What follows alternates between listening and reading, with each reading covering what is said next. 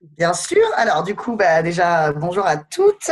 Salut Margot, je suis ravie euh, d'être, euh, d'être ici. Donc, euh, je m'appelle Nathalie Bonnet, j'ai 37 ans. moi, ça fait 20 ans maintenant quasiment que je suis dans l'autisme. j'ai commencé en tant qu'éducatrice spécialisée, voilà, au quotidien auprès des, auprès de jeunes adultes autistes, et puis petit à petit, euh, voilà, j'ai euh, changé de, boulot et je suis devenue chef de service euh, au bout de. Je suis restée 4 ans éduque et après, je suis devenue chef de service et à l'heure actuelle, je manage des éducateurs d'un institut médico-éducatif voilà, dans Paris qui accueille des ados autistes. Voilà. Ok, super, bah, merci beaucoup. Et bravo déjà.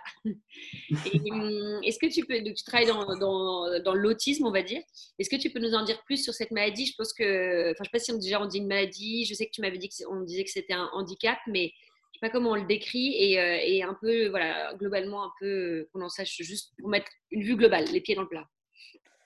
Alors du coup, euh, oui, non, en effet, on parle de, on parle de handicap quand on parle euh, d'autisme. Euh, après, je vais pas vous faire une, une définition archi scientifique. Hein, je, ne veux pas tout vous perdre au bout de deux minutes. mais voilà, l'idée pour vous présenter un petit peu l'autisme. L'autisme, c'est un trouble envahissant du développement qu'on appelle aussi TSA maintenant, trouble du spectre autistique.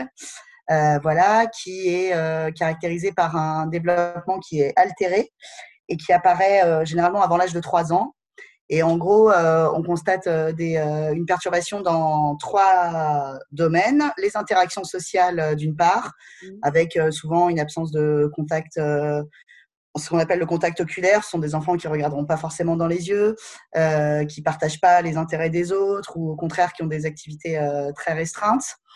des altérations dans la communication, donc souvent de gros problèmes de, de communication, qu'elles soient verbales ou non verbales, avec euh, voilà, des difficultés à communiquer, des difficultés à se faire comprendre ou à comprendre les autres. Et euh, enfin, le troisième domaine, c'est au niveau du comportement. Donc, on peut euh, observer soit des comportements très atypiques, donc des comportements répétitifs, stéréotypés, mettre ses mains devant ses yeux, le, ce qu'on appelle le flapping, c'est se balancer d'avant en arrière.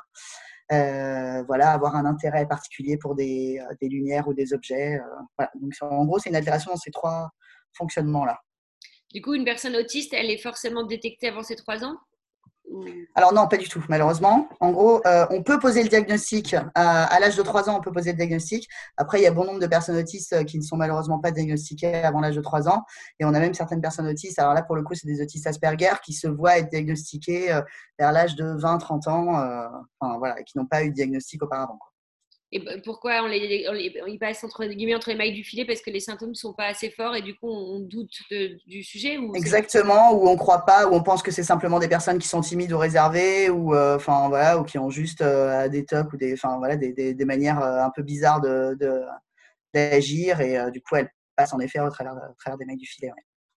Et euh, aujourd'hui, en France, le, parcours d'une personne, admettons, euh, euh, voilà, une personne qui est diagnostiquée autiste, on va dire soit avant l'âge de 3 ans, par exemple, ou, voilà, ou plus tard, c'est quoi le parcours à partir du moment où on est diagnostiqué autiste Qu'est-ce qu'on qu'est-ce qu'on fait Comment on, c'est pris en charge en France alors, ça dépend vraiment des situations. C'est assez compliqué de répondre à cette question. En fait, ça, enfin, après, voilà, on parle vraiment de. Il y a plusieurs autismes. On ne parle pas d'un seul, euh, d'un seul autisme. Hein. il y a plusieurs, euh, plusieurs niveaux, je dirais, avec plein de guillemets, hein, d'autisme.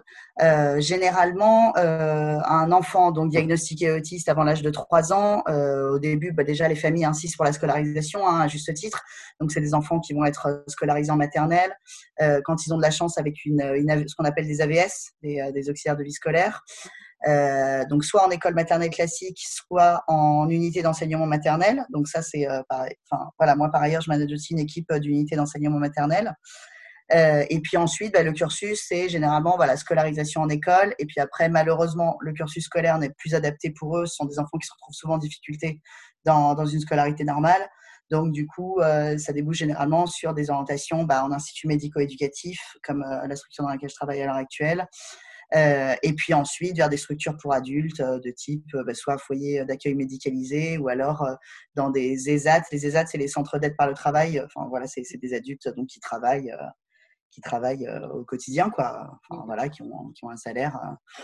Voilà, en gros, en gros, c'est un parcours, un parcours comme ça qu'on peut, qu'on peut voir. Après, ça dépend vraiment, vraiment des situations. Enfin, Et pour le diagnostic, par exemple, juste pour revenir sur l'histoire du diagnostic, euh, est-ce que c'est parce que c'est un, une diagnostic qu'on va évaluer en fonction des symptômes dont tu parlais ou est-ce qu'on peut se dire, euh, enfin, est-ce que je sais pas, c'est un, examen médical, un scanner, un truc qui finit par, finit par poser le diagnostic C'est comment, comment est-ce qu'on peut être sûr de, En fait, c'est quand les parents, déjà, c'est une observation de la famille avant tout, hein, enfin, qui sont au quotidien avec, euh, avec leurs enfants, quand ils constatent ces altérations dans les trois domaines dont je vous parle là, voilà, ils commencent petit à petit à en parler à leur pédiatre et puis ensuite, ben voilà, au fur et à mesure, ils sont orientés euh, vers euh, des neurologues euh, et vers des médecins, des médecins spécialisés.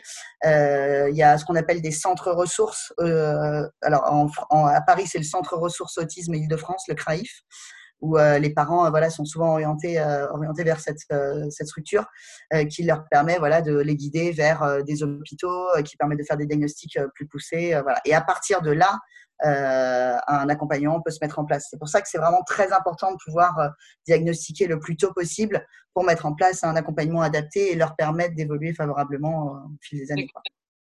Et en France, est-ce qu'il y a assez de structures pour accueillir, les personnes autistes en France? Est-ce que est-ce qu'on peut entre guillemets tous les accueillir aujourd'hui? Et, sinon, est-ce que la personne autiste reste avec sa famille? Comment une famille fait face à tout ça? Alors concrètement, en France, euh, ça commence à aller mieux, mais c'est quand même, euh, c'est quand même encore clairement un peu la catastrophe. Hein. Euh, il y a très très peu de, structures. Donc, généralement, bah, ce que font les familles, c'est qu'elles mettent en place des accompagnements à domicile. Donc, ce sont des familles, quand elles n'ont pas de solution, qui font appel à des professionnels en libéral, donc soit des éducateurs qui viennent, qui interviennent à domicile et qui font de l'accompagnement auprès de leurs enfants à domicile, ou alors des psychomotriciennes, des orthophonistes, enfin voilà. Et donc, les familles essayent de multiplier au maximum les prises en charge à domicile dans l'attente de trouver une place, quoi. Et quand elles ont trouvé une place, un peu le Graal, et du coup, enfin, elles ont une solution pour leur enfant, quoi. Mais euh, en attendant, ouais, c'est, euh, c'est malheureusement souvent le cas. Ils se retrouvent à domicile. Euh, les jeunes se retrouvent à domicile avec leur famille. D'accord. Mais parce que quand ils sont dans un établissement, ils, du coup, ils y restent comme un, internat toute la, tout le, soir, toute la journée, ou, ou c'est juste la journée et puis le soir Alors, ça dépend des établissements. Il y a des IME, donc Institut médico-éducatif, il y a des, des, IME qui accueillent en internat. la plupart, quand même, c'est de l'externat, donc c'est le même fonctionnement que les écoles. Hein. On est ouvert alors nous, nos horaires, on est ouvert de 9h à 16h. Généralement, tous les IME fonctionnent comme ça, euh, avec euh, donc euh, des, des activités donc éducatives, sportives, culturelles, et on a en plus des enseignantes. donc voilà, ça permet aussi d'avoir un petit un petit cursus scolaire adapté aussi pour nos jeunes. voilà, ça c'est ça c'est le, le, déroulement un peu classique classique des IME quand les jeunes ont des solutions. Ok. Et alors, du coup, une fois qu'ils sont pris en charge et tout, comment, euh, comment est-ce qu'on aide concrètement une personne autiste? C'est quoi l'objectif de l'accompagnement? Quel est l'espoir qu'on peut avoir euh, dans, dans, le fait qu'il soit accompagné euh, ensuite? Alors, clairement, ce qui est à travailler tout de suite, c'est la communication. C'est vraiment le domaine qui pêche et sur lequel on doit, on doit, on doit vraiment bosser. Donc, la, la, com, c'est la clé, quoi. Faut mmh. vraiment, vraiment travailler là-dessus pour permettre euh, voilà, à l'enfant, aux jeunes de, de pouvoir bah, communiquer ses besoins, communiquer euh, ses désirs, communiquer ses frustrations. Enfin, voilà. donc, euh, donc la communication, c'est la clé et c'est, c'est voilà, le développement fondamental dans chaque prise en charge au quotidien avec, avec les jeunes. C'est vraiment la première chose à bosser. Et puis après, de la communication, bah, tout découle. Quoi. En travaillant la com, bah, on arrive à savoir ce qu'il veut et on arrive à développer différentes, différents apprentissages autour. Quoi. Donc l'objectif de tout accompagnement, c'est la communication et c'est pas forcément verbal, ça peut être aussi euh, euh, dans les gestes, etc. Oui, complètement. Alors ça, ça dépend euh, du niveau de, de chacun, hein, mais alors les personnes autistes sont souvent très visuelles. Hein, c'est des personnes qui sont très réceptives au concret, à des, à, des, choses très concrètes, aux images. Et souvent, le visuel est beaucoup plus fort qu'une simple parole, même si elles, peuvent comprendre le verbal, mais on dit souvent qu'une personne avec autisme a du mal à saisir le verbal. Donc souvent, c'est beaucoup plus fort avec une image. Donc ce qu'on met en place, c'est euh, bah, des emplois du temps. Déjà, en fait, il y a deux sortes de communication. On appelle la communication réceptive. C'est ce que nous, on donne euh, à avoir à la personne avec autisme. Donc euh, voilà, comment ça va se passer ta journée, un emploi du temps type. Euh, tu arrives à l'IME, tu vas sur ton groupe, ensuite tu vas travailler, après tu, euh, après tu vas manger. Enfin voilà, c'est le, déroulement type. Et puis pour communiquer avec lui, généralement, on soutient toujours notre parole par une image ou par un objet. Ça dépend de, du niveau de compréhension de, chacun. Voilà. souvent, quand on dit à une personne, enfin, je prends souvent cet exemple, mais quand on dit à une personne, euh, viens, c'est l'heure de manger, Euh, on a un collègue qui va dire euh, c'est l'heure d'aller à table, un autre qui va dire euh, viens on va au réfectoire. Bah, ça fait trois informations finalement qui sont différentes, mmh. mais qui pour nous personne neurotypique. Enfin voilà, c'est classique quoi. Enfin on comprend tous ce que ça veut dire. Et eh ben une image juste manger, bah, c'est souvent beaucoup plus clair pour une personne avec autisme. Ok, d'accord. Et du coup, justement, par rapport aux méthodes, qu'est-ce qu'on applique comme méthode en France? Quand on en avait parlé avant, je crois qu'il m'avait dit qu'il y avait un gros décalage avec les États-Unis et qu'il y avait une méthode qui s'appelait ABA, enfin, moi je ne connais pas du tout, et que c'était controversé. Voilà, enfin, un peu, qu'est-ce que tu en penses là-dessus? Alors, moi, j'ai découvert euh, le comportement. donc, ce sont des méthodes comportementalistes. Hein. Moi, j'ai découvert ça euh, dès le début. J'ai jamais eu affaire entre guillemets à des, euh, à des structures très psychanalytiques. Il faut savoir que historiquement, dans l'autisme, on était vraiment sur un accompagnement psychanalytique, c'est-à-dire que aux origines de l'autisme, on pensait que c'était de la faute des mères si les enfants étaient autistes. C'était des mamans frigidaires et tout. Voilà, on était vraiment à, une, à quelque chose de très, très archaïque. maintenant, heureusement, on est sorti de tout ça. Euh, notamment depuis qu'on a reconnu l'autisme comme un handicap et non comme une maladie. Et maintenant, on est vraiment. Euh, C'était en 1996. 1996, oui, exactement. Il n'y a pas si longtemps, quoi. Bien retenu, bravo. T'as vu, je tape. euh, donc, euh, donc voilà, maintenant, on est vraiment heureusement sur des méthodes comportementalistes. Et en fait, ce, qu'on, ce qui prime, quand je vous parlais de communication tout à l'heure, ce qui prime, c'est de travailler sur la motivation de la personne. Euh, nous, du coup, enfin nous au quotidien, quand on va travailler, euh, ce qui nous anime euh, au quotidien, c'est évidemment notre boulot. On adore notre boulot, mais on est content aussi à la fin du mois d'avoir notre salaire. On va pas se mentir, on est tous pareils. Et ben une personne autiste, c'est la même chose. voilà, quand quand on lui demande de bosser, elle, elle veut savoir pourquoi elle bosse. Et ben elle bosse pour avoir quelque chose en retour. Donc du coup, on travaille sur le développement des centres d'intérêt du jeune.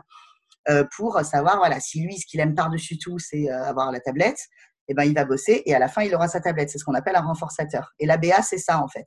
C'est une méthode comportementaliste où euh, voilà, on va proposer euh, une récompense, enfin, on appelle plutôt ça des, des, renforçateurs.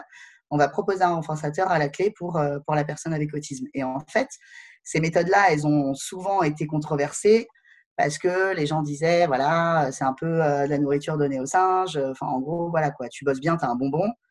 Bon, bah, la réalité, c'est que c'est pas ça, quoi. Enfin, si ça fait plaisir d'avoir un chocolat euh, quand tu as bien bossé, bah oui, bah, voilà, on est tous contents d'avoir un carré de chocolat parfois, et ben eux, c'est pareil. Euh, le tout, c'est de développer les centres d'intérêt et de pas être uniquement sur des choses très restreintes. Et voilà, quoi. Et donc, nous, nous au quotidien, on est vraiment là-dessus, quoi, sur du, sur du comportementaliste, toujours, on travaille sur la motivation tout le temps, tout le temps. D'accord. Et donc, ça, c'est ce que vous, vous appliquez dans ton IME. Et, IME en France qui, je sais pas, qui font pas cette méthode-là parce qu'elle est, parce qu'elle est controversée, comme tu disais, ou maintenant Non, alors heureusement, ça va mieux, quoi. Heureusement, ça va mieux. Et maintenant, c'est par ailleurs dans les recommandations, c'est-à-dire que euh, c'est stipulé noir sur blanc que euh, les méthodes psychanalytiques, maintenant, c'est zéro. Et euh, ce qui prime, c'est les méthodes comportementalistes. Donc, c'est ce genre de méthode-là. Et c'est de la structuration tout le temps, tout le temps pour pour les personnes avec autisme, tout ce, que je vous, tout ce dont je vous parlais tout à l'heure sur les plannings et le visuel, ça, mhm. c'est dans les recommandations. Donc, normalement, toutes les structures sont supposées faire ça dans leur accompagnement. Et ce qui nécessite aussi une formation, pardon, ce qui nécessite aussi une formation euh, des, euh, des, professionnels. Ce n'est pas des méthodes qu'on applique comme ça. Quoi. Tu, il faut que tu sois formé. Voilà. D'ailleurs, sur ta formation, toi, tu as, été formé comment, euh, comment Qu'est-ce que tu as fait euh, pour être formé bah, J'ai eu la chance justement d'être formé à l'ABA. Euh, il y a une autre formation, c'est le PEX. Donc, le PEX, c'est une méthode de communication par échange d'images. En fait, les jeunes peuvent avoir à disposition un classeur pour demander des choses. Alors ça, ça peut, euh, ça peut servir non seulement pour des personnes verbales, mais aussi pour des personnes non verbales. Euh, voilà, pour euh, si elles n'arrivent pas bien à se faire comprendre, ben voilà. Je disais, est-ce que aussi il y a des, des, des patients, je sais pas si on dit des patients ou des personnes que tu accompagnes, qui ont fait des progrès spectaculaires ou des, choses où tu te dis vraiment, euh, bah, je sais que je sers à quelque chose. Enfin, j'imagine que tu sais que tu sers à quelque chose parce qu'il y, a, y a peu de métiers qui sont autant utiles que le tien. Mais est-ce que, voilà, est-ce que parfois tu as la reconnaissance dans ton travail aussi en voyant les progrès qui sont faits euh, c'est surtout euh, après, enfin voilà, enfin honnêtement, euh, tout le mérite revient aux personnes, euh, à l'équipe quoi, à l'équipe qui, en, qui entoure les jeunes au quotidien. Enfin c'est ce que je dis toujours quoi. Moi je, je manage l'équipe, mais derrière, enfin voilà, c'est pas moi qui suis sur le terrain tout le temps, tout le temps avec eux. Donc oui, c'est clair. Euh, là, j'ai la chance d'avoir, euh, enfin, j'ai plutôt la chance d'avoir eu toujours des super équipes euh, hyper motivées. des progrès, oui, il y en a, c'est clair. Ça se voit beaucoup moins, malheureusement, chez les adultes, parce que c'est souvent des jeunes qui ont été diagnostiqués justement trop tard et donc qui n'ont pas eu une prise en charge adaptés, suffisamment précoces. mais là, par exemple, je prends l'exemple de l'unité d'enseignement maternel. Donc, c'est une petite classe de 7 élèves et ils ont entre 3 ans et demi et 4 ans et demi. eux, ils ont été accueillis en septembre. On a ouvert la classe en septembre. Et ils ont fait des progrès phénoménaux en 6 mois, quoi. Et bon, alors là, pendant le confinement, c'était compliqué, mais mais d'où l'intérêt du diagnostic parce qu'ils sont petits, donc il y a une plasticité cérébrale qui fait que bah, tu peux apprendre beaucoup plus vite. Et, euh, et, du coup, ouais, ils ont fait des progrès en com euh, assez impressionnants. Ouais. D'accord. Et est-ce que, hum, on a une question, on nous demande, est-ce que certaines histoires d'amour ont lieu au sein du centre? Non, j'en ai pas connu. j'en ai pas connu. Après, ça arrive. Il peut y avoir des crushs, euh, mais des, des, histoires d'amour, non. Après, les personnes avec autisme, elles, ont, elles sont souvent autocentrées. Enfin, c'est un peu compliqué pour elles d'avoir des sentiments ou de ressentir, enfin, tout ce qui est empathie et ressentir les sentiments des autres, c'est souvent un peu, euh, un peu compliqué. Mais euh, non, il y, a des, il y a des ententes, il y a de l'affect entre, euh, entre les personnes, c'est sûr. Mais des histoires d'amour, non, j'en ai pas connu. Fait. Et je voulais savoir aussi, donc aujourd'hui, tu es chef de service, donc tu manages environ 25 personnes, je crois. Euh, et, voilà, 25 personnes. Donc toi, tu es passé aussi, tu as commencé en, tant qu'EduxP jusqu'à aujourd'hui à avoir cette équipe de 25 personnes. Du coup, je crois que tu n'es plus vraiment sur le terrain euh, au, contact, euh, au contact des personnes autistes. Est-ce que ça te manque euh, et quelle est, une, quelle, quelle est, une, journée type du coup pour toi? Qu'est-ce que tu fais concrètement? Euh, alors euh, oui, clairement, euh, clairement le terrain, le terrain me manque. Après, enfin, je peux pas concevoir mon boulot sans être sur le terrain avec les avec les équipes. Enfin, je pense que quand quand on est chef de service, on manque de crédibilité si on va pas soi-même sur le terrain et qu'on va pas un peu mouiller la chemise pour voir comment ça se passe et enfin et voilà et et puis connaître les jeunes quoi. En fait, le chef de service, il est garant du projet de tous les jeunes. on est en lien à, à dire, mais globalement, euh, moi, je suis quelqu'un qui aime bien euh, faire des blagues, être dynamique, tout ça, toute la journée. Donc, euh, j'arbore un énorme sourire. Et puis voilà, hop, c'est génial, on va s'occuper des jeunes, tout ça. Et, voilà, et je passe le plus clair de ma journée entre mon bureau, les groupes pour aller voir les équipes, les appels aux familles, aux partenaires, les réunions de projets en tout genre. Et puis, bah, du coup, moi, je suis sur deux sites. Je suis sur, sur l'IME et sur l'UMA. Alors malheureusement, je vais pas assez souvent sur l'UMA, ça je le regrette parce que il y a en fait il y a 60 jeunes sur l'IME et euh, et il y en a 7 sur l'UMA, donc euh, voilà, de fait, j'arrive pas. L'UMA c'est la maternelle et l'IME c'est une personne. Euh... L'IME ils ont entre euh, moi sur ma section ils ont entre 14 et 21 ans. Ok. voilà et, et du coup donc voilà j'essaye de partager mon temps un peu entre les deux voilà mais après enfin voilà j'insiste vraiment sur le fait que euh, moi, mon boulot, euh, enfin, c'est rien par rapport à tout ce qu'ils font eux derrière, quoi. Hein. D'accord. Ce que toi, tu as fait au début, du coup. Ouais, ouais, ouais, ouais, oui. Et hum, je crois que tu avais pour projet d'ouvrir une euh, structure. Oui. Est-ce que tu peux nous parler de ce projet-là, qui est aussi un projet entrepreneurial aussi à part entière? Donc, est-ce que tu peux nous en parler? Ouais, euh, du coup, donc oui, en fait, euh, bah, justement, face au manque de structure dont on parlait euh, au tout début, moi, j'avais pour idée de monter un service d'aide à la personne, en fait, où le concept, c'était de pouvoir permettre aux familles qui n'ont pas de solution pour leur enfant ou permettre aux familles qui n'ont pas de solution après le soir, enfin voilà, le soir euh, ou le week-end, euh, de la permettre de bénéficier d'accompagnement éducatif à domicile. Donc c'est vraiment pas le, du babysitting, hein, c'était vraiment, enfin voilà, leur permettre, aux jeunes de pouvoir évoluer dans les apprentissages, de travailler des apprentissages au quotidien ou de travailler le comportement à l'extérieur ou, ou l'autonomie du quotidien, enfin voilà, d'être d'être soutien des familles. Et en fait, malheureusement, je me suis heurtée à de gros soucis de d'autorisation. Euh, c'est un, ce sera un, service privé en fait, mais néanmoins il me faut euh, un agrément euh, et je me bats pour l'avoir, mais je désespère pas. Je vais y arriver un jour quoi. Ça fait combien de temps que tu as pris la décision de, de monter ce projet ah, C'est récent, hein, ça fait. J'ai commencé à le bosser il y a un an. D'accord. Et le, premier refus que tu as eu, c'était il y a combien de temps? Le premier refus que j'ai eu, c'était attends, je te dis des bêtises, là on est en mai. Euh, j'ai commencé en février, j'ai quitté mon précédent boulot en février 2019 euh, euh, j'ai essuyé mon premier refus en juillet, là, juillet dernier. D'accord. Donc voilà. Du coup, tu avais quitté ton boulot pour monter ce projet et tu as repris un boulot euh, quand tu as, as, eu ton premier refus en attendant bah, en, fait, euh, en fait, non, j'ai eu mon premier refus euh, quand j'étais à mon, à mon nouveau boulot. Parce qu'en fait, bon, voilà, je, suis un peu quelqu'un d'un peu hyperactif et du coup, je m'ennuyais un peu. parce que du coup, là, je voyais, enfin, voilà, j'avais monté tout mon dossier, ça m'avait pris du temps, blabla, tout ça. Mais après, voilà, je ne savais plus quoi faire. Et en fait, on m'a on est venu me proposer un poste dans un IME, donc là où je bosse actuel, actuellement, pardon, et qui est à 5 minutes de chez moi. Et du coup, je me suis dit, ah, bah, c'est cool. Et initialement, je devais juste faire un remplacement d'une chef de service qui était en arrêt. Et en fait, il se trouve que, euh, bref, entre-temps, euh, le nouveau chef de service euh, est parti. Du coup, on m'a proposé le poste et du coup, je suis restée.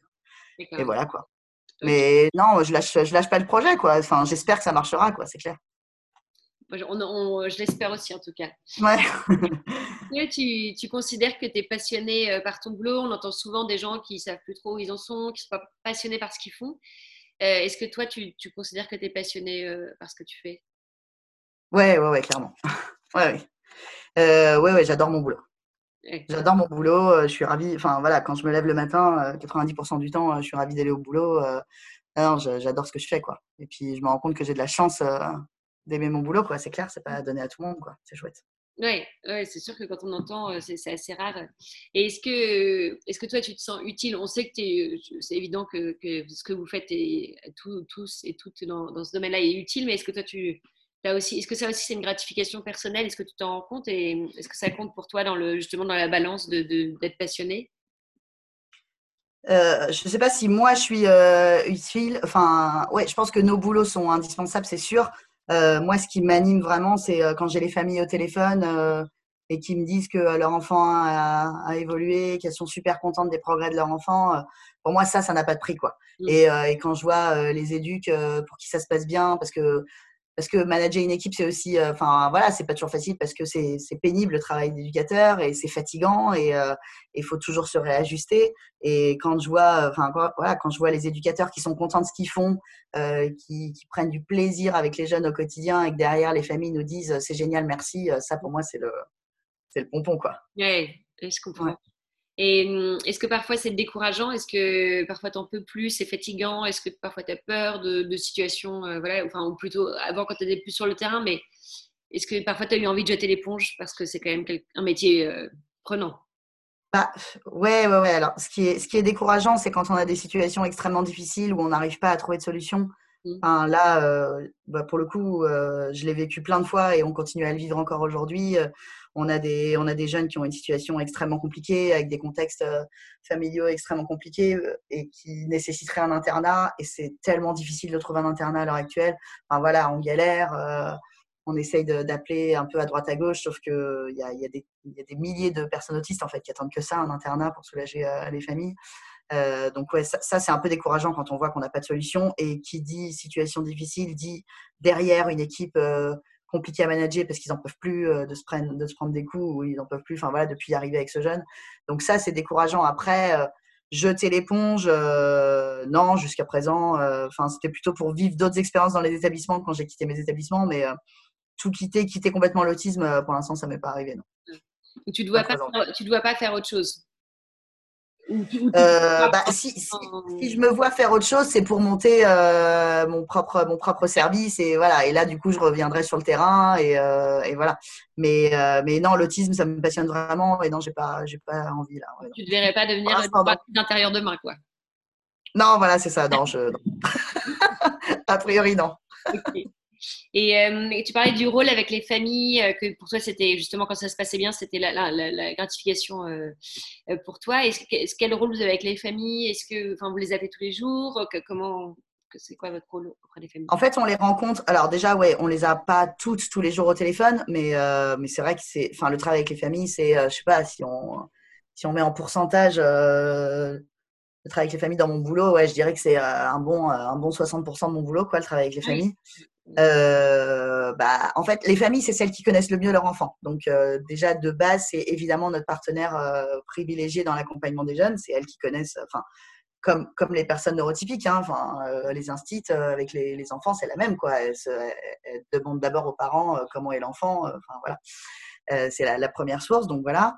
Après, c'est avec elles qu'on monte le projet de leur enfant. C'est à partir des attentes des familles et de, leurs difficultés et de, de leurs souhaits éventuels qu'on construit le projet. Et puis, euh, et puis voilà, là, ce qu'on commence à mettre en place, et j'en suis ravie, et, euh, euh, par ailleurs, ça fait partie du projet aussi de l'UMA, donc pour le coup, c'est vraiment installé, c'est ce qu'on appelle des guidances parentales, où là, les éducateurs viennent au domicile.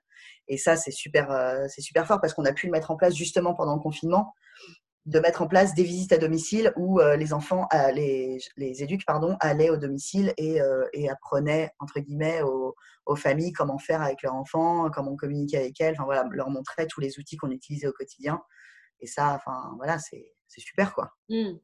Ok. Et on a pas mal de questions et aussi n'hésitez pas à les poser. Alors je vois qu'il y a Laura qui lève la main, mais alors Laura, il faut poser les questions dans l'outil. QNR, il y a un, un, petit outil, tu peux écrire ta question.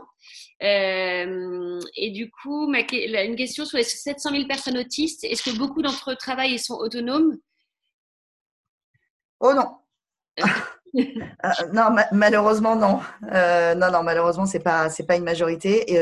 on a des personnes autistes hein, qui sont qui sont autonomes, qui ont leur appartement, qui, qui, travaillent. Enfin, il y en a il y en a pas mal qui sont médiatisés aussi. Hein. Je sais pas s'il y en a parmi euh, d'entre vous qui connaissent euh, Daniel Tamet ou Joseph Chovanec. Enfin voilà, c'est des, des, autistes Asperger qui sont archi médiatisés, qui sont bardés de diplômes et euh, enfin voilà et eux voilà qui, qui, ont une vie un peu ouais lambda quoi. Euh, moi c'est pas mon quotidien auprès des personnes avec autisme. Maintenant non c'est pas une majorité de personnes avec autisme qui, qui bossent quoi non. D'accord ok.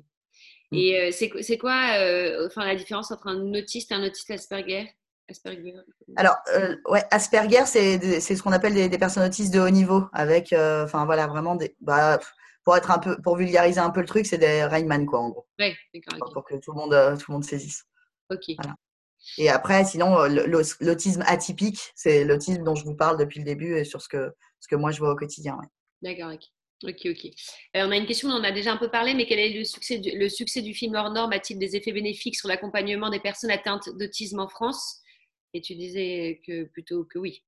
Oui, oui, oui, complètement. Complètement. Et puis, en plus, bah, puis ça a fait du bien quoi, aux équipes. Enfin, je sais que nous, quand on est sortis, euh, ça a fait du bien un peu aux équipes de voir que voilà, euh, on montrait un peu leur boulot quoi, euh, et, la pénibilité de leur boulot au quotidien. Quoi, donc, c'est plutôt chouette. Et sur justement, est-ce que toi tu trouves que la cause de l'autisme elle est assez abordée en France? Est-ce qu'on en parle assez? Je sais que Brigitte Macron est, est pas mal, je crois, concernée, enfin en tout cas impliquée. Et est-ce que tu trouves que c'est un, une, cause entre guillemets dont on parle suffisamment Enfin, on en parlera peut-être jamais assez, mais par rapport à d'autres bah, ce qui est pas mal, c'est que euh, depuis des années, ça bouge. Euh, enfin, notamment, il y a la journée de l'autisme tous les ans, le 2 avril, mmh. où, euh, qui est assez médiatisée, où tout le monde doit s'habiller en bleu. Enfin, voilà, c'est la journée en bleu.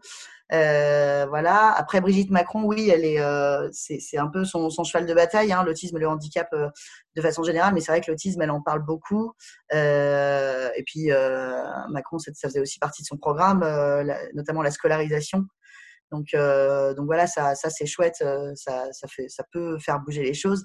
Après, ouais, moi, ce qui à mon sens ne bouge pas suffisamment, c'est la création de places, quoi. Enfin, clairement, c'est ce qui nous manque, quoi. D'accord.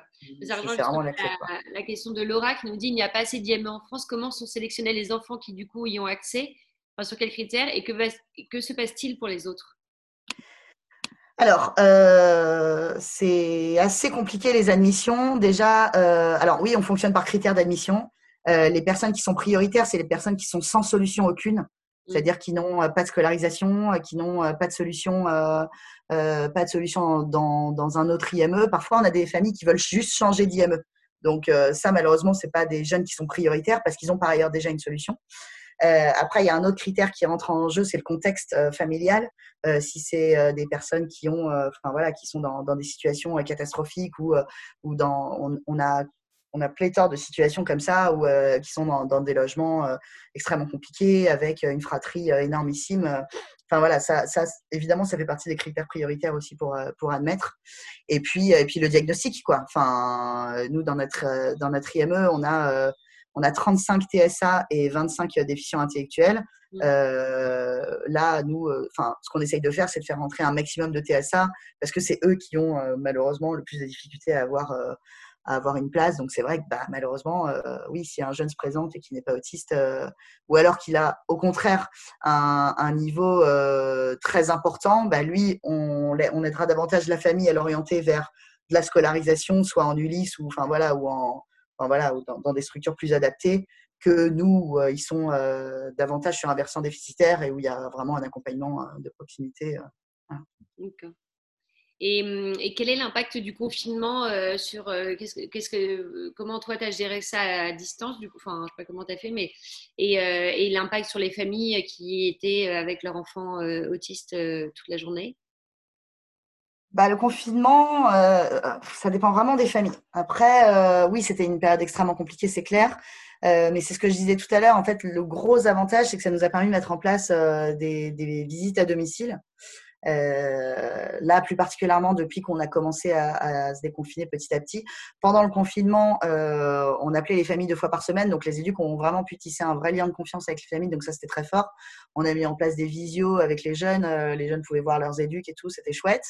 Il y a eu des visites à domicile pour les jeunes pour lesquels c'était vraiment compliqué. Après, on a des familles qui ne voulaient pas de visite à domicile, enfin, ce qu'on a tout à fait respecté parce que elles craignaient la contamination et voilà, enfin, elles voulaient plutôt confiner leurs enfants.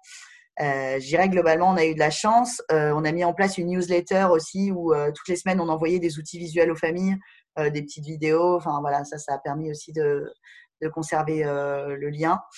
Mais bah oui, ça a chamboulé leurs habitudes, c'est sûr. Et là, on voit là depuis qu'on a, c'est tout à fait récent notre réouverture. Là, on a ouvert lundi euh, ouais, ils ont du mal à reprendre leur repère, quoi. C'est clair. Pendant 55 jours, ils étaient à la maison avec un rythme complètement décalé. Euh, mais j'ai envie de dire comme euh, comme des enfants euh, neurotypiques, quoi. Enfin, ma fille, elle a trois ans et demi.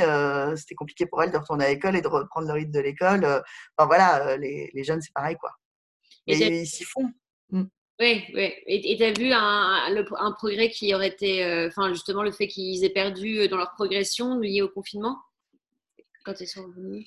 Bah, oui, alors après, euh, en, enfin oui, ce, que, ce qui est assez flagrant, c'est euh, en effet, euh, bah, il y a la tolérance à la frustration qui est, euh, qui est vachement plus compliquée. Mais ça, encore une fois, c'est comme tous les enfants pareil, parce que, enfin voilà, à la maison, bah, c'est toujours plus facile. Et puis voilà, pendant deux mois, bah, on a un peu fait ce qu'on voulait et tout, et sans blâmer personne. Hein, enfin, on est tous pareils.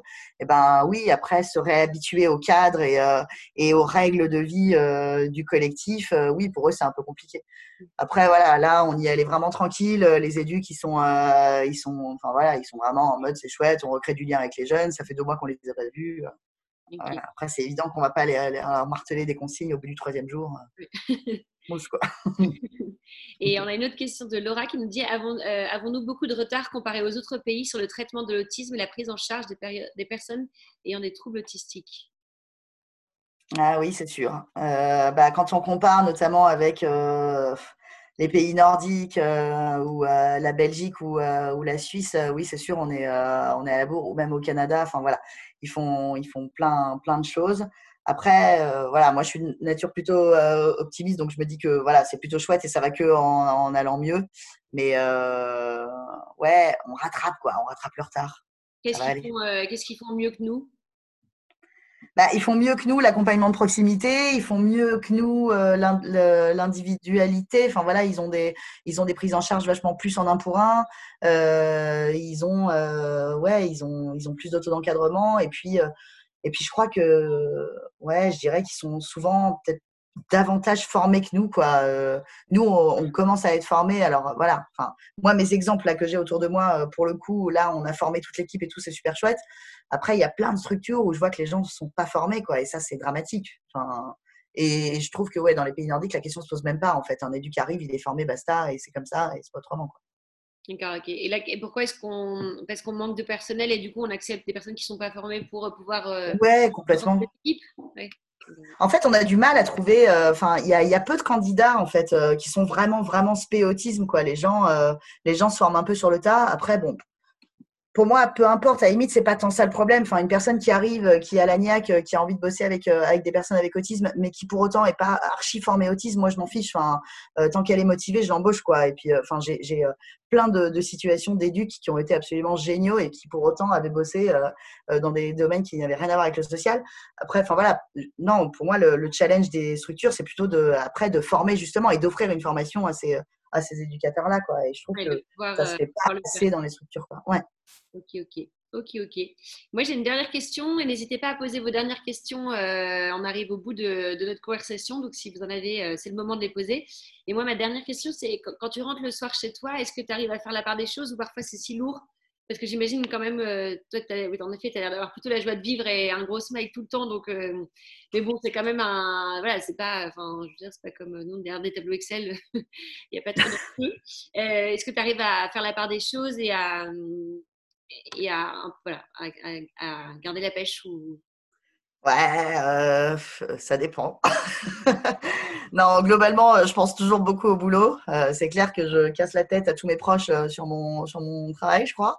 Mais ouais, ça dépend, ça dépend des ça dépend des jours, quoi. Ça dépend des journées. C'est sûr que j'ai du mal quand je quitte le boulot à garder à garder tous les soucis de la, enfin toutes les situations ou soucis de la journée dans mon bureau et à partir à rentrer chez moi et être euh, juste, euh, juste pour ma famille. Euh, non, généralement, il y a ma famille et mon boulot en même temps. Quoi. Mais après, enfin, j'ai du mal à concevoir que, qu'on puisse être autrement, en fait. Je salue les gens qui arrivent bossant dans le social à faire complètement la part des choses. Je... Moi, j'ai jamais réussi et ça fait depuis 2001 que je bosse là-dedans, j'ai jamais réussi. Quoi. En même temps, de, de, faire la part des choses, ça peut-être que ça enlève aussi une part d'humanité parce que Enfin, je sais pas, peut-être que, peut que si tu arrives vraiment à distinguer les choses, ça veut dire que tu as moins d'empathie aussi pour. Euh, ouais, je, bah, je, sais pas. Je, je, je sais pas. Après, euh, ouais, non, c'est sûr que, enfin, voilà, s'il y a une famille qui m'appelle le week-end, bah ouais, je décrocherai. Euh, bon, je dis pas que c'est bien, hein, mais, mais ouais, j'ai du mal à les, à les lâcher, quoi. Et puis, mmh. enfin, et puis les équipes, c'est pareil. Enfin, je, je, suis très embêtée quand j'ai des équipes qui vont pas bien. Enfin, voilà. Mais bon, non, parfois c'est bien aussi de la de pour toi? Est-ce qu'il y a, est qu'il y a un, autre message que tu veux faire passer euh, avant qu'on avant qu'on arrête sur, euh, je sais pas, sur n'importe quoi ou euh? Bon, déjà, je suis désolée que ça ait lagué à ce point. Hein. J'aurais dû faire partage de connexion déjà.